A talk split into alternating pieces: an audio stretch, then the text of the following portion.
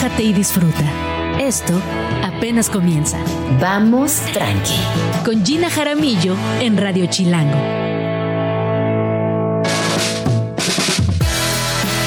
11 de la mañana en punto. Bienvenidos a Vamos Tranqui. Buenos y lluviosos y fríos días. Espero que estén teniendo. Mi nombre es Gina Jaramillo y a partir de ahora y hasta la una de la tarde me encantará acompañarles donde quiera que se encuentren. Eh, la pregunta de hoy. ¿Cuál es su antojo en los días fríos? ¿Qué es aquello que se les antoja cuando hace eh, cuando está nublado, cuando hace frío, cuando está lloviendo. Por acá nos dicen papas y vino, por acá nos dicen mi cama. A mí la neta se me antoja una concha y un café caliente con leche. Uf, qué delicia. Y también se me antoja estar en la camita, la neta. O sea, sí se antoja, sí se antoja, hay que decirlo. Igual estoy muy contenta de estar aquí en la cabina, estoy feliz, está calientita la cabina, ustedes no lo saben, pero es una cabina calientita, muy rica, muy a gusto. Así que cuéntenme en arroba Jean arroba Radio. ¿Qué se les antoja cuando el día está nublado, frío y lluvioso como es el día de hoy? Les recuerdo también que estamos en streaming, en YouTube, en Facebook Live y también en TikTok. Ahorita mismo les estamos compartiendo los links para que nos sigan por ahí, nos comenten y nos acompañen también en estas dos horas que vamos completamente en vivo. Les cuento qué va a pasar el día de hoy para que estén muy pendientes. Y voy empezando del, final al inicio.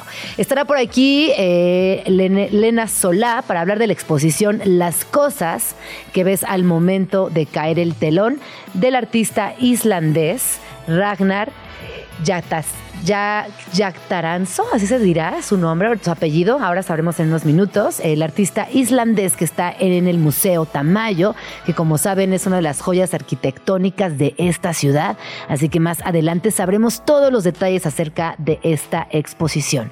También estará por aquí Diana García, que nos viene a platicar de una eh, muestra que inaugura este viernes en Casa Basalta, esto en la colonia Roma, arte contemporáneo, y de la cual estoy muy emocionada, no solamente porque Diana la cura, sino porque vamos a poder ver una mezcla de artistas bastante interesante. También hablaremos de un tema que conecta tanto con el arte como con el diseño, la arquitectura y el cine. Estoy hablando del diseño de producción, hablaremos del International Production Design Week y para esto nos acompañará Roberto Bonelli. Y en la agenda literaria arrancamos este programa con Saúl Alvidrez Ruiz. Él nos platicará acerca de un proyecto que, híjole, me parece que es alucinante, que combina a dos de los intelectuales vivos más influyentes de nuestros tiempos. Es por un lado Noam Chomsky y por el otro lado Pepe Mujica. ¿Qué pasa con estas dos mentes creativas cuando se cruzan? ¿De qué hablan? ¿Qué está surgiendo por ahí? Así que estén muy pendientes porque de esto va Vamos Tranqui el día de hoy. Mandamiento chilango número 43. Siempre, en serio, siempre voltea a ambos lados de la calle antes de cruzar. No importa que la calle sea de un solo sentido, nunca sabes de dónde va a venir el golpe. Oficialmente inicia Vamos Tranqui con esta gran entrevista, con esta conversación que a mí me emociona mucho. Recordarán que la semana pasada hablé de un libro titulado Sobreviviendo al siglo XXI, Chomsky y Mujica, de Saúl Alvidres. Este está publicado por debate y la semana pasada yo comentaba aquí en la cabina que de todas las muchísimas preguntas trascendentales que nos podemos hacer a nivel personal, creo que la que tiene que ver con el futuro desde la filosofía, desde la política, tomando en cuenta como dos bastiones sociales importantes, es una que constantemente nos hacemos. Y resulta que Saúl, eh, bueno, nos va a platicar primero quién es Saúl, él es activista y es documentalista, fue el primer miembro y fundador del movimiento estudiantil Yo Soy 132 y su activismo lo llevó a refugiarse en el sur latinoamericano por varios años, donde inició la filmación de su primer documental, el cual se estrenará posteriormente a la publicación de este libro. Bienvenido, Saúl, ¿cómo estás? ¿Qué tal, Gina? Muchísimas gracias por la invitación y muy contento aquí de platicar con ustedes. Yo estoy muy emocionada y la verdad es que tengo muchas preguntas para ti. A ver. La pregunta eh, inicial es cómo lograste que Noam Chomsky y Mujica coincidieran en un mismo espacio contigo. Bueno, pues Pues primero fue que eh, yo por otras razones me puse a estudiar muchísimo a Noam y a Pepe en un momento en el que yo estaba buscando como una, eh, un reencuentro ideológico de mi cosmovisión política después de justo de participar en el Yo Soy 132, yo me fui del país eh, y estaba muy confundido y perdido sobre todo de ver qué hacía con mi vida, porque yo siempre tuve una vocación política y quería seguir participando, ¿no? Entonces durante ese proceso, y te digo, muy confundido de todo lo que me tocó vivir en México con el Yo Soy 132, que fue muy caótico para mí, eh, me puse a estudiar lo que no había estudiado en toda mi vida y dentro de muchas corrientes de pensamiento, filosofías, en fin, eh, personajes, autores, eh, me puse a estudiar en particular a Noam Chomsky y a Pepe Mujica. Ya atrajeron mi atención de una manera muy potente porque identifiqué en ellos que si bien tienen aparentemente un discurso muy, muy diferente y vienen de lugares muy distintos, identifiqué en ellos elementos en la izquierda que no identificaba en la mayoría de los, de, de los actores de la izquierda electoral burocrática clásica eh, y que era fundamentalmente el hecho de que ellos plantean que esto no es democracia, que esto es una simulación, porque que votar cada tres o seis años quien decide todo lo demás es democracia es totalmente estúpido. Eh, y, en ese sentido, eh, te digo, me, me, me aboqué a estudiarlos muchísimo. Evidentemente me di cuenta de que ellos nunca se habían reunido. Para mí eran los dos personajes que yo más admiro desde, desde la izquierda política y en general por, por su trayectoria, por su biografía, que desde mi punto de vista es legendaria ambas. Eh, y ahí nació la idea, bueno, también cuento un poco, me topé con una profecía de la águila del cóndor y hubo ahí una suerte de conexiones. Que lo de la profecía, ahorita me gustaría entrar ahí, pero antes de continuar, me gustaría que nos dieras una breve, un breve contexto de quiénes son estos dos grandes personajes para quienes nos están escuchando ahorita y no logren ubicarlos eh, en nuestro contexto contemporáneo. Seguro que sí, te cuento. Mira, Pepe Mujica, que ahorita debe tener, espero no equivocarme, como 86 años, va a estar por cumplir 87. Eh, bueno, eh, Pepe es el expresidente de Uruguay. Él fue presidente en el 2015, eh, no, perdón, en el 2010, el 2015, si no me equivoco. Y bueno, pero te digo que su biografía es legendaria porque él eh, estuvo preso casi 15 años por participar en, durante el tiempo allá en, eh, en, el sur latinoamericano con el auge de todas las, la, la, represión militar, con las dictaduras. pues él participó desde la guerrilla, con la guerrilla urbana llamada Tupamaros. Pepe recibió seis balazos, fue encarcelado dos veces, se escapó también dos veces. Una de ellas fue una de las de, los escapes de prisión más grandes de la historia eh, y estuvo en condiciones inhumanas. De hecho, los últimos siete años, te digo que estuvo casi 15, eh, estuvo sin ver, sin ver a otro ser humano. Él incluso me comentó que estuvo a punto de volverse loco, que hablaba con las hormigas, que cuando le echaban un colchón para dormir, él estaba, era una felicidad increíble. Y bueno, ese es el personaje. Después salió, se incorporó a la, a la democracia liberal, a porque él mismo decía que el pueblo uruguayo no estaba listo para, para lo que se planteaba desde la guerrilla. Y hizo un largo camino hasta llegar a presidente y creo yo es el político más querido del mundo. Sin duda es el político más querido del mundo. Ya me dirás tú que lo conoces más eh, de cerca. Bueno, más bien lo conoces. Es un tipo muy simpático, es un tipo muy empático y genera mucha admiración. Y nunca mejor dicho, sí creo que es el político más querido en el mundo. Y con Noam Chomsky, ¿cómo, cómo fue? El encuentro? ¿Quién es y cómo llegas a él? Bien, Noam Chomsky es un personaje también icónico en la, en la izquierda política, eh, pero sin embargo también en la ciencia y en la academia. Eh, Noam Chomsky, que ahorita debe de tener 95, 96 años, eh, él es, bueno, él es de profesión, es lingüista. Él a los 29 años publicó su primera obra que de hecho revolucionó el campo de estudio, la lingüística, y lo hizo el padre de la lingüística moderna a los 29 años. y bueno, más allá de eso es padre de la ciencia cognitiva, es uno de los analistas políticos, geopolíticos y, uno de los principales disidentes de la política internacional de Estados Unidos, uno de los activistas más icónicos del siglo XX y del siglo XXI y sin duda una de las mentes más brillantes de la historia de la humanidad. Eh, y bueno, este personaje increíble, muy ubicado a la izquierda de la izquierda, perdón, eh, muy ubicado con las teorías del, anarquismo, del anarcosindicalismo, que para mí cuando lo conocí me, me abrieron me abrieron no solo, no solo la cabeza, sino el corazón. Te digo que andaba yo en una situación compleja cuando, cuando los conocí. Y bueno, eh, lo que hice para, el primero que contacté fue a Noam Chomsky, eh, me metí, él daba clases, dio como 50 años clases en MIT ahí en Boston, me metí a la página de MIT, busqué su correo, le mandé unos correos platicando, le 132 y, y ahí ¿Y nació una respondió el correo? Al siguiente día. ¡Wow! Sí. Y a partir de eso generamos una relación, empezamos a tener intercambios por correo. Meses después fui a Boston, MIT, yo en ese momento vivía en Ecuador.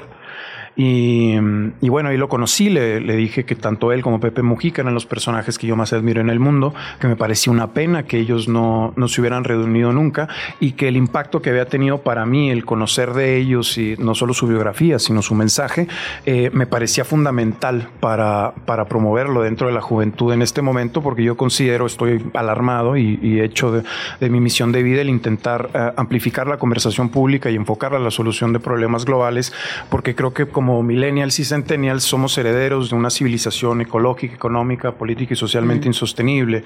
Y en ese sentido nuestra herencia irrenunciable es en las próximas décadas, que son las más complejas de la historia de la humanidad, hacer un cambio radical. Y cuando tú platicas con estos dos personajazos sobre estas líneas de la pues del mundo que estamos recibiendo, en resumen, ¿qué, dicen ellos? ¿Dónde se encuentran respecto a sus filosofías, sus ideas de, del mundo futuro? Bueno, ellos son personajes, pues ya, con una, con una larga trayectoria, con una, con una claridad en su cosmovisión, en su, en su, en su ideología política muy amplia y con una ex- experiencia arrolladora. Entonces, ellos precisamente apuntan a la línea de, de que, el- más bien, eh, pugnan que la, la única línea de defensa ante las tres principales eh, amenazas que tenemos como civilización en este momento, porque estamos corriendo y acelerando hacia el colapso civilizatorio, 100%. estas amenazas son evidentemente la nuclear, eh, la catástrofe ecológica y también una catástrofe tecnológica. Ellos ponen que es la, precisamente la democracia la única y última línea de defensa para, para poder superar estos retos, porque el origen de estos problemas es que muy pocas personas, un puñado tal vez de políticos y, y empresarios, eh, son los que determinan las decisiones de la humanidad, de 8 mil millones de personas en este planeta. Y ese es precisamente el problema, porque estas personas atienden sus directrices desde, desde necesidades individuales. Sí, sus intereses, por Exacto. supuesto. Y dejan de lado cuestiones tan fundamentales como el aire puro o el agua limpia. Y ese es el problema que estamos enfrentando. Entonces, lo que ellos apuntan es democracia de verdad, que no es precisamente votar cada tres o seis años quien decide todo lo demás, claro. Pero no sé si a ti te, a ti te pasa, Saúl, pero a mí, sobre todo en, en los últimos meses, a mí me, me preocupa mucho, no solamente porque hago un gran trabajo con adolescencia, sino cuestionarme por qué no logramos organizarnos. Es decir, tú acabas de decir, el, el poder está insertado en tan solo algunas personas y tienen que manejar a millones de otras tantas. ¿Por qué la humanidad, no, no sé si tú te lo has preguntado, a lo mejor no, no tienes una respuesta para mí, pero qué pasa que no podemos organizarnos como generación, como, como masa crítica, no logramos organizarnos? Bueno, en este sentido recuerdo un poco lo que dice Pepe, y es que dice Pepe que que el capitalismo también es una cultura y una cultura que es muchas veces más poderosa que los propios ejércitos porque está determinando la forma, los valores, eh, la- las, la- las costumbres en las que nos relacionamos. Insisto, y eso es más fuerte para la construcción de una sociedad que los propios ejércitos. Y el capitalismo tiende al individualismo y a la competencia, es decir, tiende a separarnos, a atomizarnos. Y hace 100 años, por ejemplo, cuando nacía o cuando pugnaba con fuerza la lucha obrera, eh, precisamente pugnaba con la- a lo contrario, a la comunidad, a la solidaridad, al trabajo conjunto, a la organización colectiva. Y el capitalismo es precisamente lo contrario, al consumo individual eh, y, a la, y, previene que la gente, uno, se de- eh, genere conciencia y organización a partir de los problemas comunes eh, y dos, eh, mantiene a todos alejados de los demás en una suerte de competencia estúpida. Sí, y eso que, que tú asocias al capitalismo, yo te diría que también se perciben temas eh, más cotidianos en la educación, en la maternidad, en, los, en los aspectos laborales incluso, ¿no? Esta competencia, este individualismo que finalmente permea cualquier esfera social, política, pública y privada. O sea, que es Claro, bien grave. Y, y lo que es importante es identificar, comentábamos ahorita que son unas cuantas personas, pues yo digo que bien caben en una sala de cine porque no han de ser más de 100, me refiero a los cuantos políticos de los países más poderosos como a unos cuantos empresarios de las empresas más grandes, eh, ellos saben perfectamente que esto está sucediendo y es completamente premeditado. Claro. Eh, es decir, el propio Chomsky menciona que el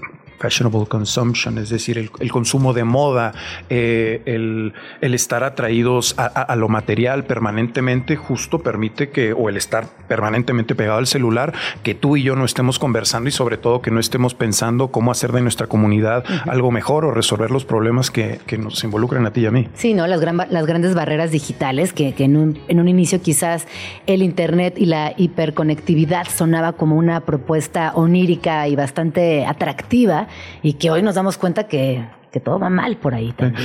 Algo que tocamos bastante en el libro es el hecho de que, bueno, evidentemente estamos llegando a una era tecnológica diferente a lo demás, por simplemente por la explosión de todas las posibilidades que tenemos enfrente.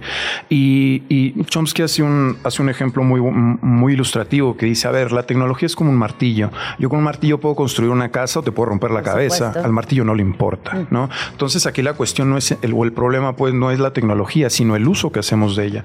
Y precisamente yo desarrollo un poco en términos de la tecnología de la comunicación, el hecho de que la, famosa era de la conectividad nos prometía estar más unidos, estar más conectados entre todos y en ese sentido democratizar el mundo, pero sucedió algo muy diferente. Ahorita todos estamos atados a unos cuantos monopolios digitales que se dedican a dosificar eh, la información precisamente con ímpetus de control y es un grave problema, pero insisto, podríamos utilizar la tecnología de otra manera y parte de lo que platicamos con ellos, que es uno de los elementos que a mí más me llama llama la atención porque otro de los génesis de esto eh, es que es el personaje Julian Assange. Si yo tuviera que decir cuál es el tercer personaje que va más a de no a mí de Pepe, es precisamente Julian Assange. De hecho, el cuarto Roger Waters, ahorita hablamos de él. Que ahorita tenemos que hablar de él, por supuesto. Y, y bueno, eh, de hecho el Yo Soy 132 se inspiró en, bueno, desde mi participación precisamente en Julian Assange. Y, y desde la beta de la tecnología, eh, yo lo que, lo que he estado trabajando desde hace 10 años, eh, con muy poco éxito, por cierto, porque ha, sido todo un proceso, pero bueno, en esas andamos, es generar un, empezar a generar tecnología precisamente para que la comunicación se maneje de otra manera y no desde, desde las lógicas del capitalismo, porque el capitalismo te puede pervertir todo puede ser un, ente de consumo eh, desde el amor, la amistad, todo lo materializa. Yo te voy a contar una historia brevemente que tiene que ver con algo muy personal. El primer día que hubo internet en la casa, en mi casa, con mis papás. Con el sonidito. Con el sonido. Mi papá nos dijo algo que a mí me pareció eh, pues muy hipotético, como muy inabarcable. Nos dijo, ¿saben qué? Esto que están viendo es un correo electrónico y esto que les impresiona tanto ahorita, porque compartimos un correo electrónico con un familiar, en algunos años va a ser su día a día y van a estar tan cansados de los correos electrónicos que no lo van a poder entender. Yo lo único que les pido es que cuiden Internet. Y cuando mi papá dijo cuidar Internet, me pareció, ay sí papá, como órale, ¿no? Y pasaron los años y yo entendí que cuidar esa arena digital tiene que ver mucho con lo que tú estás diciendo ahora. Pero eso justamente no tiene que ver con el capitalismo, no tiene que ver con herramientas externas. En ese cuidar Internet está un compromiso ciudadano, está un compromiso personal también. Sin duda, y, entendamos que el Internet es la, es la primera herramienta que existe en la historia de la humanidad para que la humanidad converse consigo misma. Ese es el poder del Internet.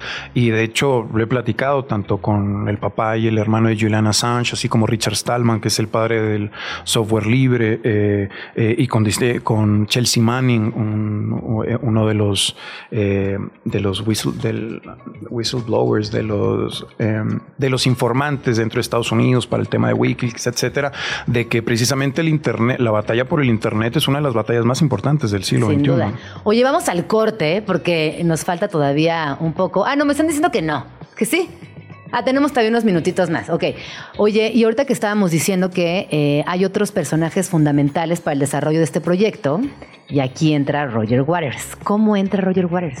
Sí, bueno, entra, entra por por un montón de dificultades.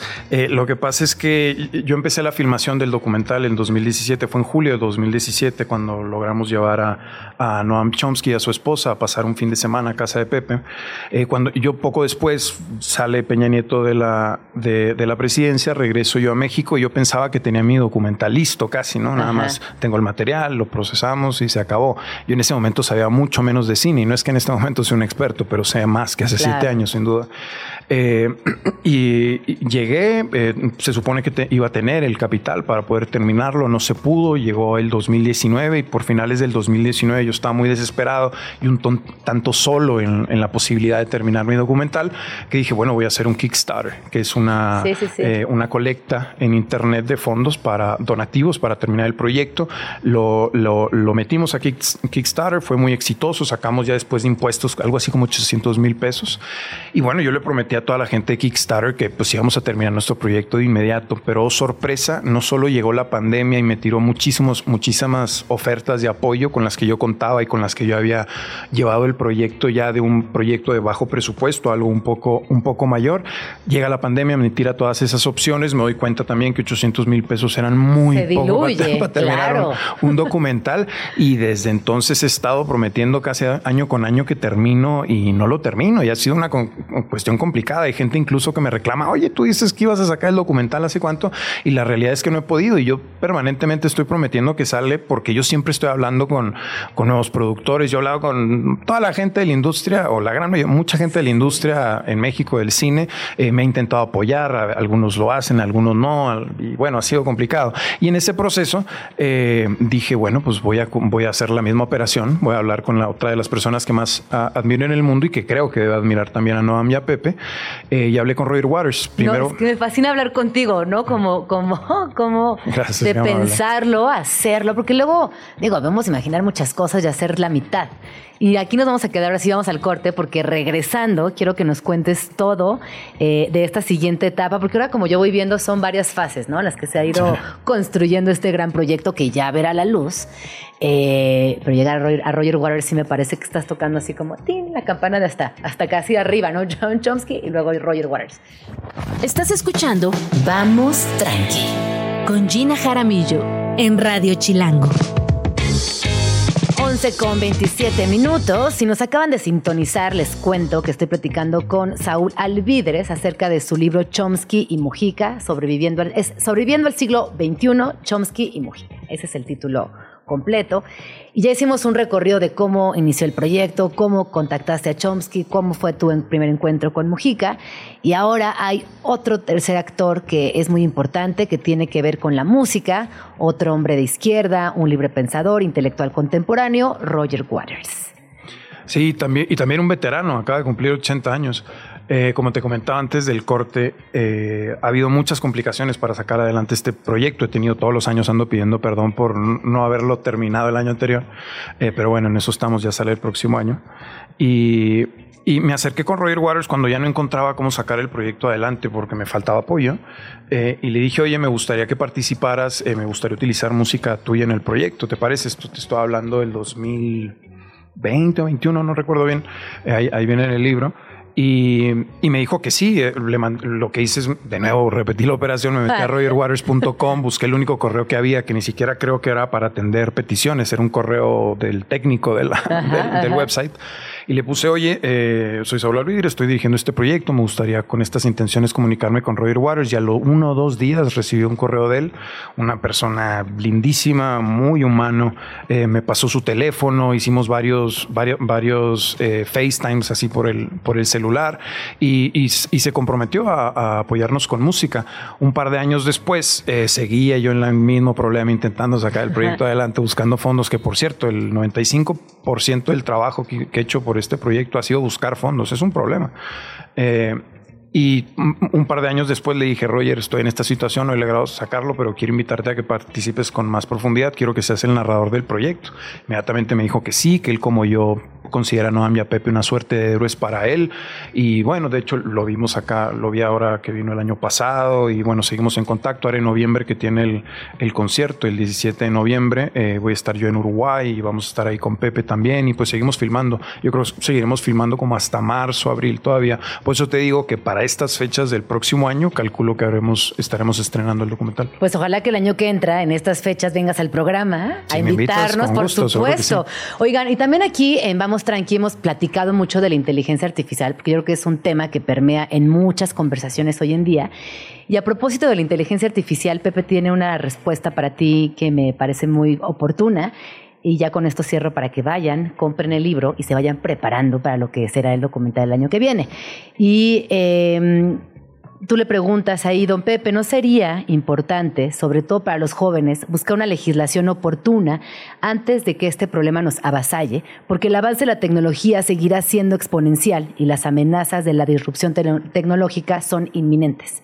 Y él responde, la culpa no la tendrá la inteligencia artificial. El problema es quién la maneja y para quién se maneja. Volvemos al mismo problema que tenemos hoy. ¿Estará eso en favor del interés de la minoría o en favor de la humanidad? Y que me parece que es muy oportuno porque también cierra un poco con esta... Eh, con, este, con esta conversación breve que tuvimos acerca del Internet y de todo lo que ahí se, se, distribuye, todo en las conversiones que se desdobla.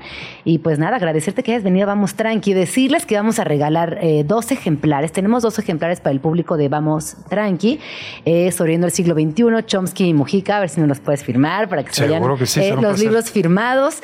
Eh, ahorita les decimos en Twitter cómo vamos a hacer la dinámica para que se lleven este librazo a casa y también eh, pues se cuestionen, eh, tengan conversaciones más críticas y como, y como quisiéramos, ¿no? Como poder comunicarnos desde otro lugar y también actuar en comunidad. Sobre todo eso, actuar. Sí, sobre todo eso. Es un llamado a la acción este trabajo. Que a veces pareciera que estamos medio adormilados, ¿no? Sí, pues es que nuestro entorno está construido para eso precisamente. Sí, justamente, híjole. Bueno, pues regresa pronto. Muchísimas gracias, Saúl. Son las 11 con 36 minutos. Oigan, y si no saben qué plan para estos días en la Ciudad de México, escuchen esto. Agenda Chilango. En Vamos Tranqui, siempre hay plan. El Gran Premio de México.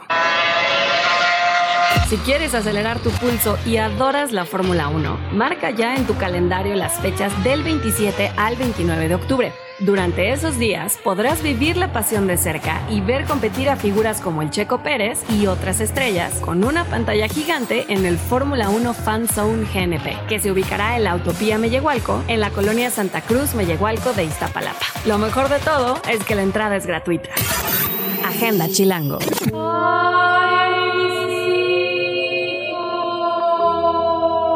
¿Eres amante de las leyendas y los misterios de nuestro país? Te invitamos a conocer la leyenda del Nahual.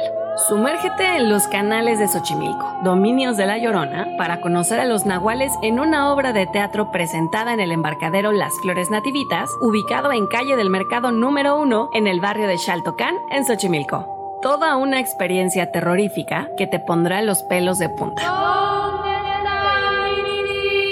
Los boletos van de los 389 pesos e incluyen el paseo en trajinera y hasta quesadillas y tamales para llenar el estómago después de tanto susto. Tienes hasta el 12 de noviembre para ir. Agenda Chilango. El siguiente plan es para apasionados del arte y la historia. No puedes perderte la exposición Patrimonio. Esta muestra, que estará disponible hasta enero del 2024, te llevará a través de 200 fotografías de Santiago Arau que retratan el patrimonio natural, artístico e histórico de la Ciudad de México. Podrás disfrutar de estas imágenes en el Museo Nacional de Arquitectura, que se encuentra en la parte más alta del Palacio de Bellas Artes. Una reflexión sobre el progreso y la preservación de nuestro patrimonio en la mente de este fotógrafo que podrás admirar en imágenes capturadas entre 2015 y 2023. La exposición está abierta de martes a domingo de 10 de la mañana a 6 de la tarde y la entrada es gratuita. Agenda Chilango. Finalmente, para todos los fans de Frida Kahlo tenemos algo muy especial la exposición Un lugar lleno de lugares en el Museo Casa Azul. Para conmemorar el 65 aniversario de este icónico lugar de la capital, se reunieron más de 200 piezas nunca antes vistas, que incluyen fotografías, documentos y objetos personales para acercarse aún más a la vida íntima del artista. Desde su boleto de calificaciones hasta radiografías e historial clínico, esta exposición te sumerge por completo en la vida de Frida. Puedes visitarla hasta el 14 de enero de 2024 en la calle de Londres 247 en la colonia del Carmen en Coyoacán. Presentado por Agenda Chilango, los mejores planes de la ciudad en un solo lugar. Para más información, visita chilango.com diagonal agenda. Estás escuchando Vamos Tranqui con Gina Jaramillo. 11.39, están aquí en Vamos Tranqui y me da mucha emoción y mucho gusto presentarles a mi siguiente invitada del día de hoy. Ella es Diana García, es artista multidisciplinaria, es actriz, es artista plástica, productora y curadora. Próximamente estrenará una serie llamada Sierra Madre y en unos días presentará en el Festival Mórbido su nueva película Cuando los amos duermen del director Santiago Alvarado y Larry. Bienvenida Diana, ¿cómo estás? Bien, ¿y tú? Qué gusto verte, Gina. Me da mucho gusto que estés aquí en la cabina y que haciendo tantos proyectos eh, tal cual multidisciplinarios, combinando de forma creativa muchas disciplinas, hoy nos vengas a platicar de una exhibición que inaugura este viernes y de la cual tú eres parte fundamental. Ay, sí, estoy muy emocionada. Muchas gracias por el espacio. Y pues sí, es, es una invitación a que todos los que puedan o que les interese el arte eh, se den una vuelta este viernes de 7 a 10 tenemos la inauguración de la exposición que durará un mes en Casa Basalta. Eh, muy emocionada porque es la primera vez que yo hago una curaduría con artistas que adoro, mexicanos. Eh, entre ellos Pedro Friedeberg, que está haciendo una pieza de tres metros increíble, una escultura. Eh, tenemos a Pedro, a José Lepov, tenemos a Nabs D, tenemos a Sabino, Alexis Mata. Y pues, a Marcos Castro. A Marcos Castro, sí. Gustavo Velasco. A Luke y Gustavo Velasco. Oye, Ajá. Oye, vemos eh, nombresazos en esta, en esta exposición. Cuéntanos eh, de qué se trata, cuál es el título de la exposición, cuál es el hilo conductor y por qué te animaste o decidiste tomar esta decisión tan importante de curar una exposición, Dianita. Pues todo empezó porque amo Halloween y Día de Muertos y para mí siempre es muy emocionante hacer cosas alrededor o decoraciones. Entonces todo empezó porque me dieron la oportunidad de decorar Casa Basalta. Que cuéntanos qué es Casa Basalta para quienes nos están escuchando y nunca han visitado Casa Basalta. De esto se trata. Casa Basalta es un concept eh, house. Tiene restaurantes, tiene un café, tiene una estética, tiene yoga, tiene un centro budista, tiene tiendas. Entonces, y tiene mucha historia, porque yo me acuerdo que yo llegué a ir a fiestas en Casa Basalta, cuando no había todo lo que hay ahora. Y, me imagino que antes vivió una familia. Ahí es una casa como muy típica de la colonia Roma, la colonia Roma Norte. Sí. imagino que lo que ha sucedido en esa casa también es infinito. ¿Tú tienes alguna alguna información de lo que ha pasado por esa casa? Pues es una casa bastante antigua, como tú dices, o sea, pues de la colonia Roma en sus épocas. Eh, este nuevo concepto creo que empezó hace como unos seis años que la remodelaron y empezaron a abrir tienditas. Yo, a mí no me tocó fiestas porque yo de hecho vivía en Los Ángeles hace unos años. Pues sí te las perdiste, ¿eh? Sí eran unos fiestones. sí me las perdí. Y bueno, pues empezaron a hacer negocios. Está en Colima 159, por los que han pasado por ahí, está enfrente del Rosetta. Y pues se ha convertido en una casa pues bastante importante ahí por sus negocios. Ahora tiene el Tigre. Este, hay unos helados veganos ahí abajo increíbles. Está el restaurante de Umay, Milk. Este, y bueno, pues yo en algún, creo que en el 2019 hice una exposición donde ahora es el tigre. Y así fue como yo la conocí.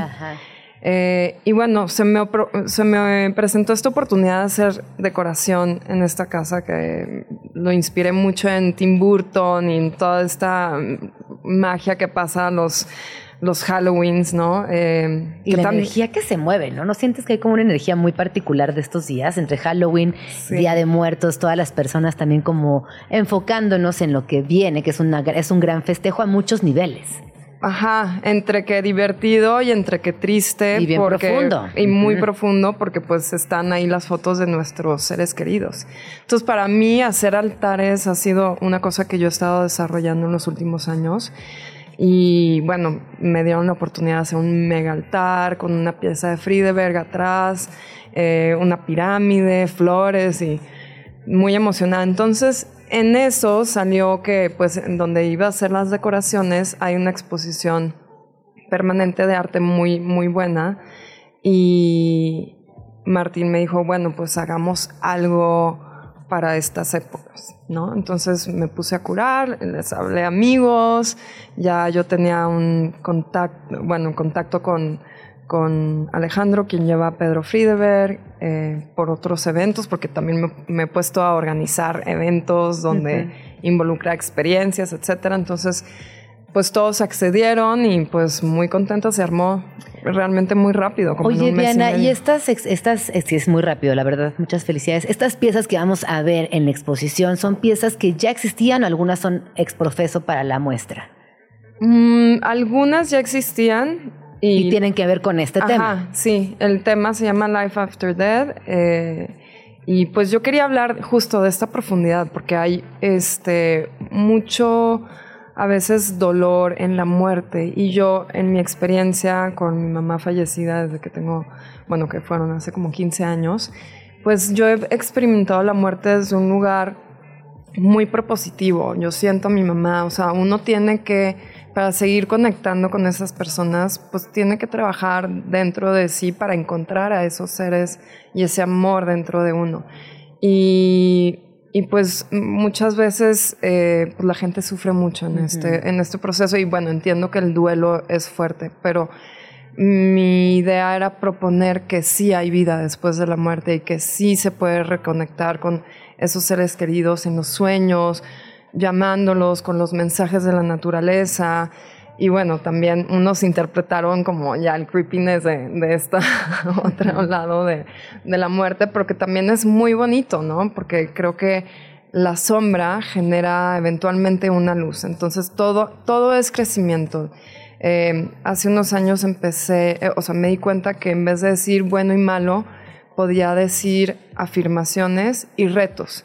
Y los retos son los que nos ayudan a darle la vuelta a las cosas y a ser más sabios y a tener como más superpoderes. Entonces, pues también la invitación es que todos estos retos, estos duelos, los vivamos de una manera donde haya crecimiento y magia. Y a través del arte, ¿no? Que eso también, eh, finalmente, la, concepción de arte es muy amplia, pero obviamente son reflejos, eh, también son encuentros y de, algún, de alguna otra manera hay obras de arte que nos tocan ciertas fibras y desde ahí también podemos generar otro tipo de reflexiones. Eh, en, esta, en esta exposición colectiva, ¿qué disciplinas vamos a encontrar? ¿Es pictórica, hay fotografía, hay instalaciones? Pictórica y escultórica en su mayoría. Pues ahí está. Muchas gracias, Diana. Recuérdanos, por favor, fecha de inauguración, horarios. Eh, es para todas las edades, todas las recomendaciones. Sí, todas las edades. Está abierto. La inauguración es de 7 a 10 en Casa Basalta, Colima 159. Y va, la exposición va a estar todo un mes y las decoraciones eh, de Halloween, Día de Muertos van a estar ahí también, yo creo que un par de semanas más. Pues ahí está. Muchísimas gracias, Diana García, artista multidisciplinaria y curadora de esta exposición. Muchas gracias. ¿Dónde, podemos seguirte, Diana? Mis redes son arroba im Diana García. Ahí síganla porque además comparte continuamente su obra, reflexiones, varias cositas. Así que Muchas gracias. Y luego vienes a contarnos de otros proyectos que traigas. Sí. Radio Chilango. La semana, no, el martes estuvo por aquí Isaac Torres hablándonos de la chilanguización de algunas colonias en la Ciudad de México. Y él hablaba de una colonia muy grande que llegó de Oaxaca para instalarse en la colonia Portales, muy cerquita de Tlalpan. Y yo me quedé con esta idea de todo lo que sucedía en la Ciudad de México y que tenía que ver con Oaxaca o que estaba vinculado a Oaxaca, más allá de los típicos carritos oaxaqueños o los restaurantes oaxaqueños que tanto nos gustan. Y les quiero platicar de un libro que de verdad es una joya, es precioso. Si lo ven en, una librería, no duden ni un segundo en llevárselo. Se llama Sueños de una matriarca de Minerva García Niño de Rivera. Este libro es una celebración a la región de la Mixteca oaxaqueña, a sus tradiciones y sus costumbres, que obviamente se mantienen vivas gracias a la fuerza de sus mujeres. Este libro, además, es un homenaje a las infancias, es un libro bilingüe, español mixteco, y todo el tiempo nos regresa a este lugar de amor, a este lugar de seguridad, a este lugar de cariño que son las matriarcas, nuestras mujeres de abundancia infinita. Este libro además está eh, impreso a dos, a dos tintas, rosa mexicano y azul, sobre un papel color amate.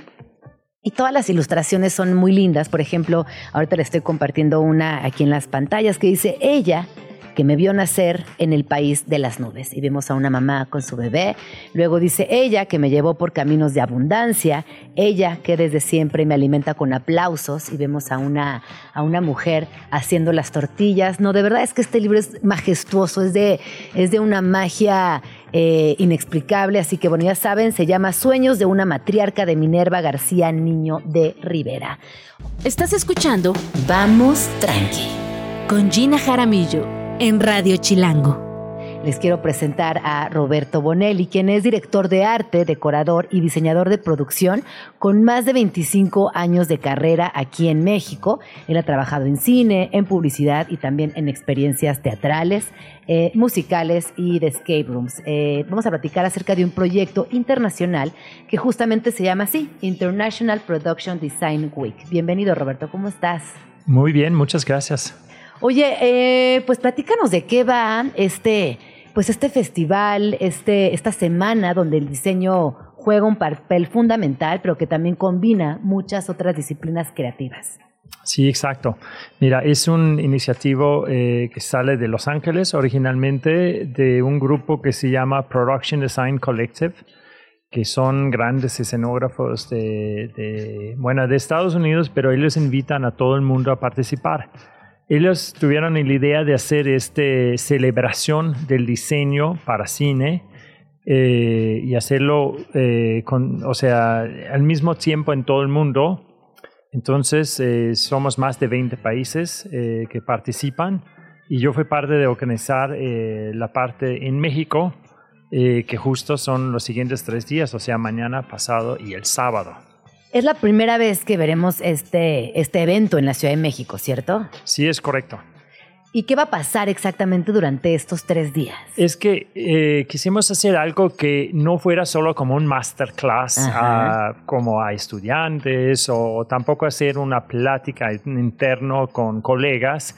Entonces, agarra un poco una cosa parecida a un festival en el sentido que tenemos presentaciones, sí, de muchos diseños eh, pero también se trata un poco de, convivio y de hacer comunidad. Entonces, eh, todo sucede en el Foro 5, en los estudios Churubusco, eh, y tenemos entre cada plática también oportunidades de tomar un café, tenemos de repente probaditas de vinos este, o de cerveza. y tenemos ahí puesto una feria de decoración de diferentes, este, eh, bueno, aquí se llaman bodegas de rentas, de decoración o de props, que ponen como su stand y ahí presentan elementos que, eh, bueno, que se rentan para cine. Entonces es también eh, una oportunidad como de, presentarse como una feria, se puede decir, pero también es toda esa cosa de convivio y todo. Tenemos una gran fiesta el sábado y decidimos que está abierto a todos. Eh, no solo es gente que estudia cine o, colegas, sino cualquier persona que le guste el cine o el diseño también en general. Oye, cuando hablamos de diseño de producción, para quienes nos están escuchando y quizás no estamos tan vinculados con tu disciplina, ¿Qué es exactamente el diseño de producción? ¿A quiénes involucra? Eh, ¿Qué tan grandes son los equipos? ¿Cómo funciona ese mundo que, que, repito, a veces vemos la película ya en la fase final, pero todo lo que sucede atrás es sumamente interesante. Hay mucha gente involucrada, hay muchos procesos creativos que a mí me, llaman mucho la atención, por eso te lo pregunto. Sí, mira, eh, muchas veces estamos arriba de 100 personas solo en el departamento de arte y son muchos expertos y subdepartamentos. Entonces, eh, bueno, hay diseño gráfico, eh, hay utilería, hay decoración. Muchas veces se diseña muy específicamente para la película. Eh, bueno, logotipos o props especiales, este, como puede ser cosas que no existió o puede ser una cosa que hay que ser una réplica histórica, porque la película es histórica. Entonces, hay muchos expertos y hay mucha organización.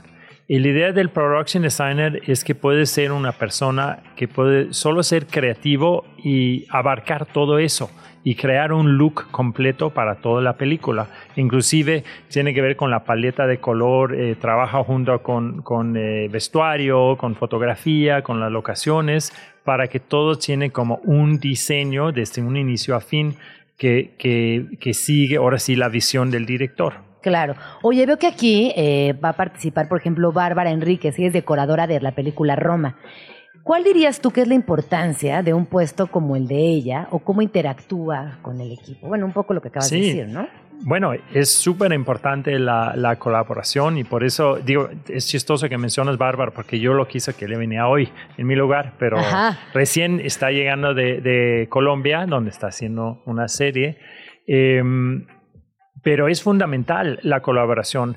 Parte también del trabajo del production designer es armar un crew que puede trabajar juntos. Eh, y primero está la plática con el director sobre la visión de toda la película. Y luego hay que transmitir eso a su crew. Y entonces se vuelve fundamental que cada quien tiene esa misma idea y esa misma visión.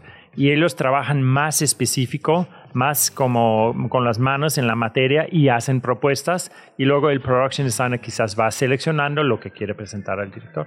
Qué emocionante trabajo. Suena que es eh, mucha, mucha chamba, pero también muy emocionante. Es muchísimo trabajo. Sí, sí es un, un labor de, de, de amor y todos los que hacemos lo hacemos eh, con pasión y son muchísimas horas, pero sí, también es importante lo del trabajo en equipo, nos encanta a todos eso. Oye, ¿tú en qué, en qué producciones has estado? Que nos puedas compartir alguna, alguna anécdota por ahí. Pues es que yo vine aquí, empecé en las producciones extranjeros, entonces, este, de mis primeros fue Apocalipto, eh, en donde estuve, estuve también en la película de, Frida Kahlo, la, la, de Salma Hayek en ese entonces, y luego eh, empecé yo eh, hacer production designers, production designer, eh, un poquito más acá y este he trabajado también en el, extranjero, este ya que, ya que dominé más o menos el español, como pueden escuchar, eh, me dieron más chambas también en, bueno, como en Colombia, he trabajado en Uruguay también, también en España, me, me, volví un poco ese personaje eh, también hispano y luego terminé en China también haciendo dos producciones ahí. Qué divertido, ¿no? También poder tener esta perspectiva de pues otros directores, conocer actrices, actores, diseñar los sets, hacer réplicas históricas. Me imagino que con Frida de haber sido una cosa muy genial, ¿no? Poder replicar eh, ese México de una época dorada, marcada además por un estilo muy personal como es el de Frida Kahlo. En fin, eh, ya nos contarás tú. Sí, siempre es eh, fantástico y, lo que más me gusta es la colaboración entre todos los departamentos. Luego los actores llegan muy tarde, ahora sí, pero luego es interesante cuando ellos también dicen, ah, mira, tenía una duda de cómo iba a ser ese personaje, pero ya viendo su recámara ya me queda clarísimo este, lo voy a dar ese giro. Y, me, a veces preguntan, ¿cómo supiste eso? Bueno, es porque hablamos con el director antes y él nos dio una visión y es la misma visión que te está tramitando a ti.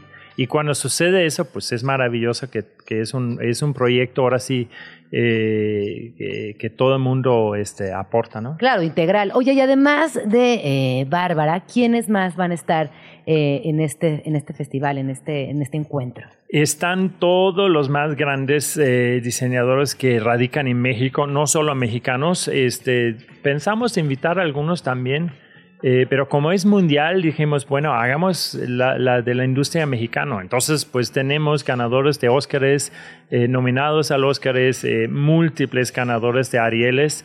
Este, tenemos de todo, ¿no? Ese, mencionamos a Eugenio Caballero, este, que estuvo en el fauno, digo, más bien diseñó el fauno, el laberinto del fauno, este, eh, Roma, eh, Bardo, ahora sí, este Salvador Parra, que también tiene eh, una un largo, extenso carrera y, una cantidad de trofeos impresionantes.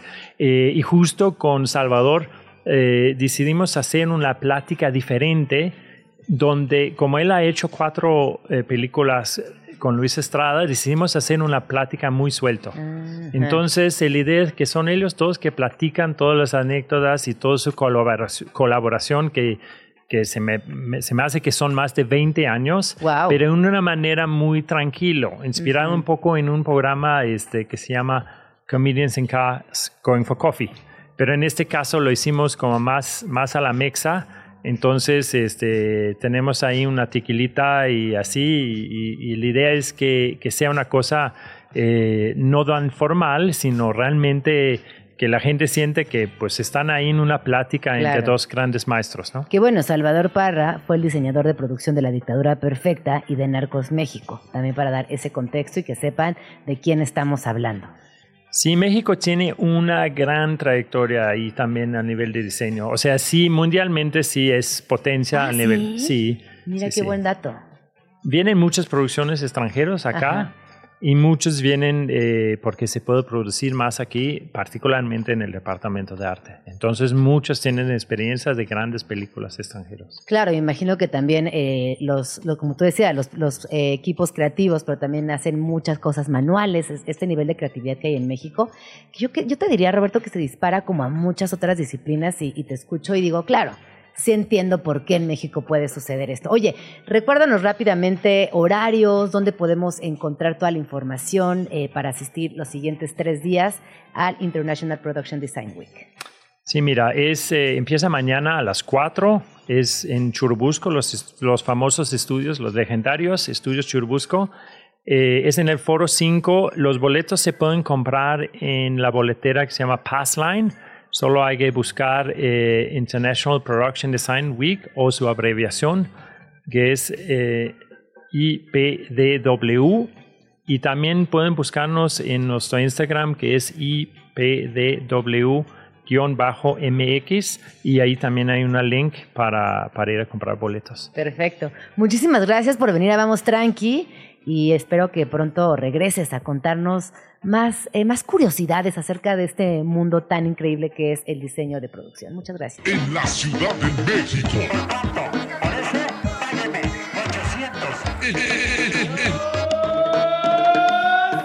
Sonidos de la capital.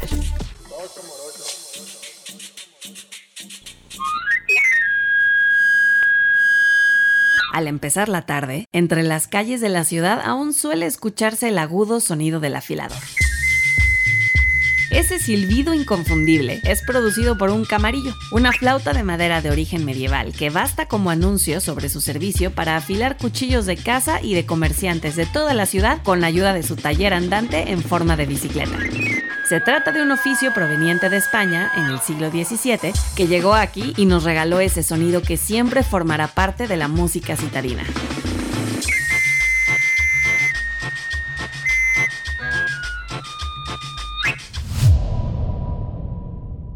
Eh, me da mucho gusto hablar de la próxima exposición que se presentará en el Museo Tamayo, este espacio del cual hemos platicado mucho en Vamos Tranqui, del cual también hemos analizado su arquitectura con profundidad y que hoy me acompaña Lena Solano G, es asistente curatorial del Museo Tamayo desde el año 2022 y está coordinando la exposición Las cosas que ves al momento de caer el telón del artista islandés Ragnar Hatt Hartanson.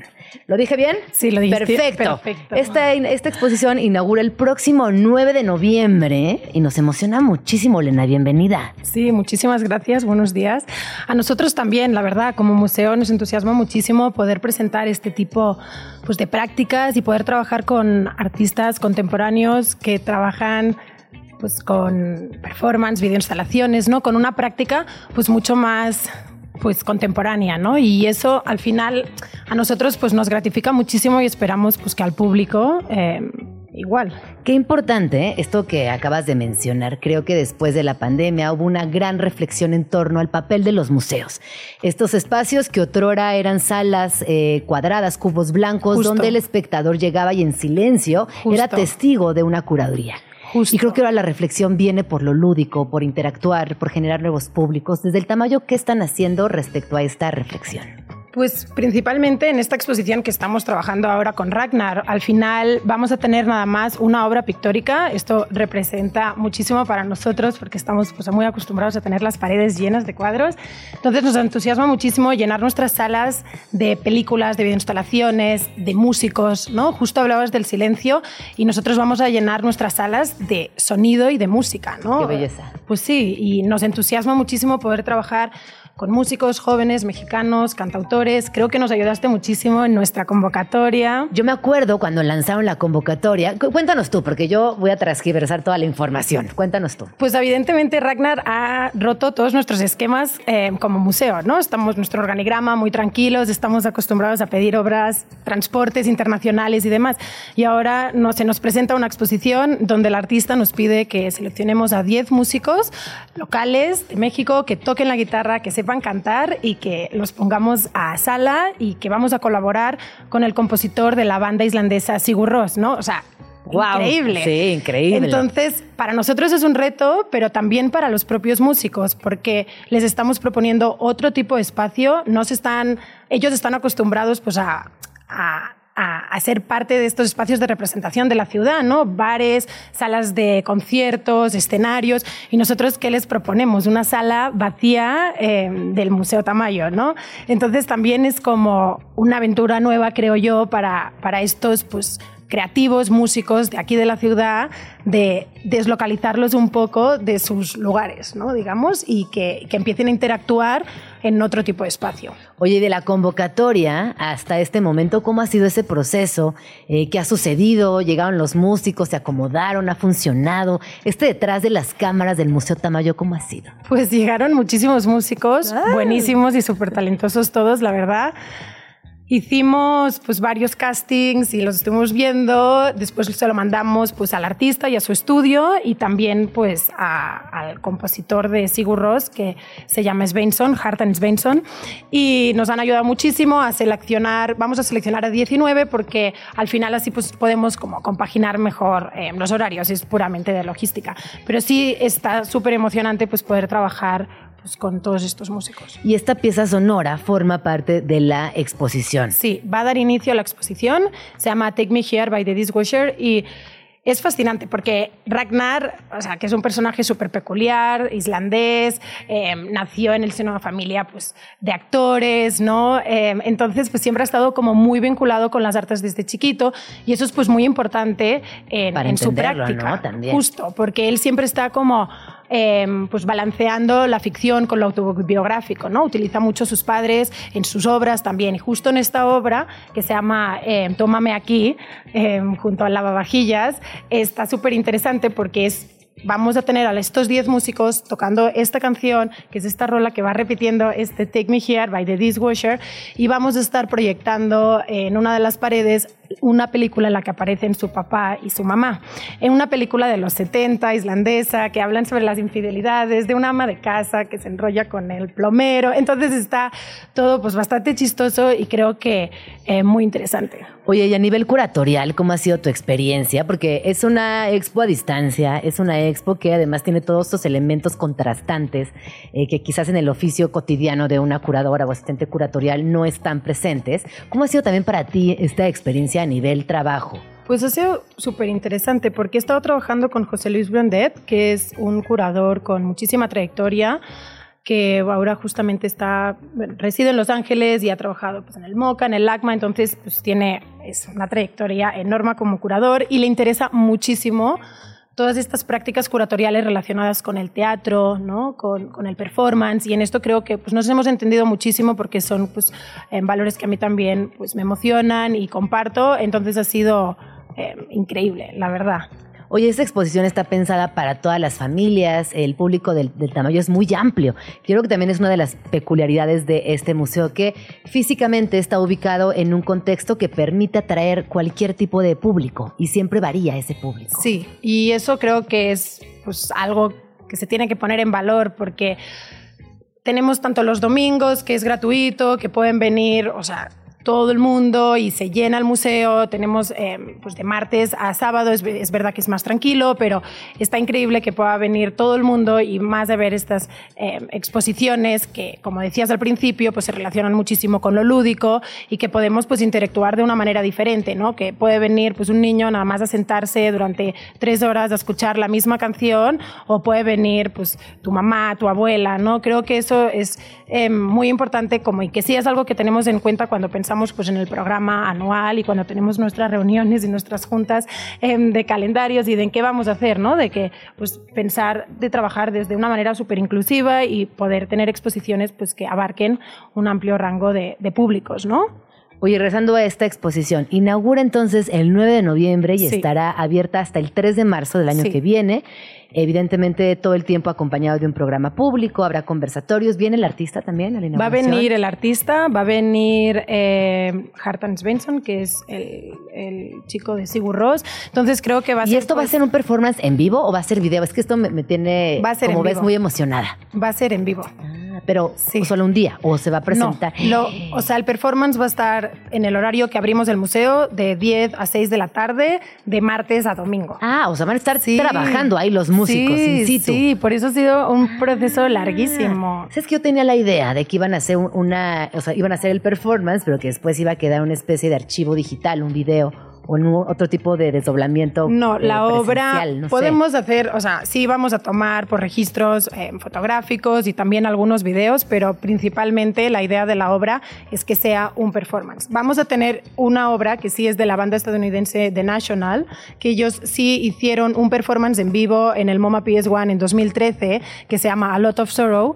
em, demasiada pena y esa sí la vamos a tener en video en sala 6 que esa son esta banda tocando creo que 99 veces la misma canción Sorrow eh, en loop. Wow. Entonces creo que la pieza dura unos seis unas 6 horas 35 minutos si no me equivoco. Qué emocionante el Museo Tamayo. Sé que van a tener, eh, bueno, las, todas las salas eh, llenas en esa Sí. nueva exposición y además eh, seguirán con el programa de siempre. Hoy hay Noche de Museos. Hoy hay Noche de Museos, eh, vamos a tener noches de jazz, eh, si no me equivoco se llama Pablo y los tríos.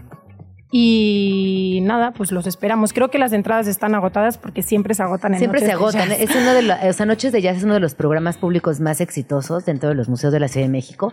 Y si no lo Pablo's conocen, Jazz búsquenlo. perdón, para que no me Jazz regañen. Pablo's Jazz Trio, pero no, no se anoten porque ya se agotaron las, las entradas para el día de hoy.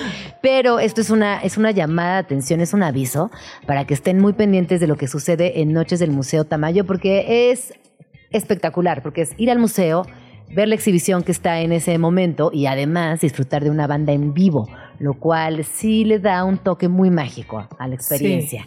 La entrada ya ir de noche a un museo es increíble, Increíble. más la música, más todo lo que implica. Entonces, a ver, recuérdanos por favor, Lena, cómo, cómo podemos prepararnos, estar pendientes de todo lo que sucederá con esta exposición que más tiene un título muy bonito, Las cosas que ves al momento de caer el telón, que ahora Sí. sabemos que es porque el artista Ragnar Hartanson. Hartanson estaba vinculado con eh, su familia y las artes. Sí, bueno, además el título de la exposición es una referencia al poema Impresiones teatrales de la, de la poetesa em, polaca Wisława Szymborska, que fue ganadora del Premio Nobel de Literatura. Em, y hay unos versos que la poeta pues evoca el poder del teatro cuando éste revela su truco y em, es ese momento en que justo cae la, la cortina y ves ese renglón, ese renglón de luz y ves que alguien igual pone una mano y, aga- y agarra una flor o ese momento que te deja entrever como lo que están acabando de hacer los actores, ¿no? Claro. O sea, es ese justo momento que el telón va a tocar el suelo, ¿no? Y que ya significa que la obra se ha acabado, pero ese es el momento que los actores se han despistado y ahí están haciendo algo que ya está fuera de sus roles, de sus papeles y de la actuación, ¿no? Qué bonito. Sí. Qué humano y qué poético, ¿no? Al, Sí. al mismo tiempo. Es que el teatro es, Sí. es eso. Es eso, es muy humano, Sí. es muy poético. Y eh, para la inauguración, eh, ¿está abierta al público? Sí. Perfecto. Está abierto al público, vamos a abrir a las 7 de la tarde y nos encantaría Y pues, que ahí nos lo, acompañes. ajá, por favor, vamos al Museo Tamayo 9 de noviembre y de todas formas toda la información como siempre en las redes sociales del Museo Tamayo, en el sitio web que además es muy bonito y ahí tienen toda la información. ¿Algo más que quieras agregar, Lena? No, básicamente ahora las próximas exposiciones que, que tenemos, em, ahora estamos acabando de presentar Arte y Perros, que pueden traer a todos sus perritos al museo, pueden visitar el patio, pueden entrar con ellos, que creo que es algo muy importante porque al final nosotros estamos rodeados de este parque fabuloso, entonces está increíble que todas las personas que van a pasear con sus perritos pues puedan entrar a las salas del museo, ¿no? Que justo la semana pasada estuvimos platicando de esto aquí en el Ah, programa de Vamos buenísimo. Tranqui y decíamos que nos parecía la mejor idea. Es un planazo poder ir al museo y llevar a tu perrito. ¿Y cómo les ha ido, eh, con ese programa? Pues muy bien. Ahí van, van entrando. Eh, y ves perros de todos los tamaños. De todos los tamaños. Qué divertido. Hay algunos que ladran más y algunos que menos. Claro, nunca había pensado en un perro ladrando dentro del museo. Claro, está increíble, la verdad. Y sí es lindo como entrar a otros espacios. Siempre es importante repensar los espacios. sí.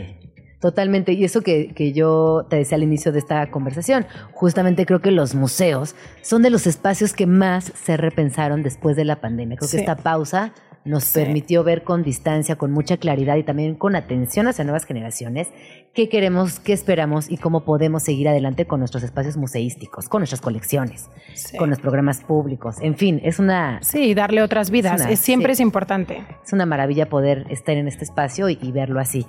Lena, muchísimas gracias por haber venido a Vamos Tranqui. Estaremos pendiente de lo que sucede en el Museo Tamayo y regresa pronto. Bueno, encantada. Muchísimas gracias. Escríbenos en Twitter o Twitter o X o X o como le quieras llamar. Arroba Jim Jaramillo y arroba chilango.com. Uso el hashtag Vamos Tranqui. 12 con 50 minutos. Este programa ya está llegando al final y me gustaría leerles algunas de las respuestas a la pregunta que hicimos al inicio de este programa. ¿Qué se les antoja en días nublados? Hubo de todo un poco. Algunas personas dijeron mi cama, otras personas dijeron no ir a trabajar, otras personas contestaron que se les antoja el pan con café caliente, otras personas contestaron que se les antojaría tener un avión e ir corriendo a la playa. ¿A ustedes qué se les antoja en días nublados como hoy? Yo personalmente los disfruto mucho, se me hacen muy bonitos. Eh, ya sé que es un caos la Ciudad de México, que hay tráfico, que todo, todo eh, se acumula en minutos y llegar a los trayectos eh, puede triplicar el tiempo normal, o sea, como de, de, la norma, se triplica. Sin embargo, estos días me parecen muy bonitos, están lindos para comerse una sopita calientita, están lindos para leer, definitivamente están lindos para estar en casa, pero eso es muy complejo, dado que es miércoles, ya hay que ir a la escuela, hay que ir a trabajar, hay que seguir con la vida normal, como un miércoles cualquiera. Así que espero que disfruten mucho el día de hoy, que eh, la pasen bonito. Y antes de irme, les quiero contar que del libro de Todos deberíamos ser feministas de Chimamanda Ñochi, que además es una TED Talk, creo que es de las más escuchadas, eh, hay un libro infantil ahora. Este, este tratado, este libro, este, este ensayo eh, habla justamente de por qué es importante la crianza feminista, por qué también nuestras hijas, nuestros hijos tendrían que ser feministas. Así que ahorita les voy a compartir en las redes sociales esta versión infantil que eh, es una pues es un, es un, álbum ilustrado que acompaña a las infancias a entender las palabras de eh, de, de Chimamanda a través de ilustraciones. Perdón, me atoré con el Chimamanda. Ahí se las dejo, disfrútenlo y nos escuchamos mañana en punto de las 11 de la mañana. Muchas gracias. Muchas gracias, equipa, por hacer posible este programa. Hasta mañana, pásenla bonito. Ya nos vamos, pero nos escuchamos mañana aquí en tu oasis favorito de las mañanas. Vamos tranqui. Con Gina Jaramillo en Radio Chilango. Radio Chilango, la radio que... Viene, viene, ¿eh?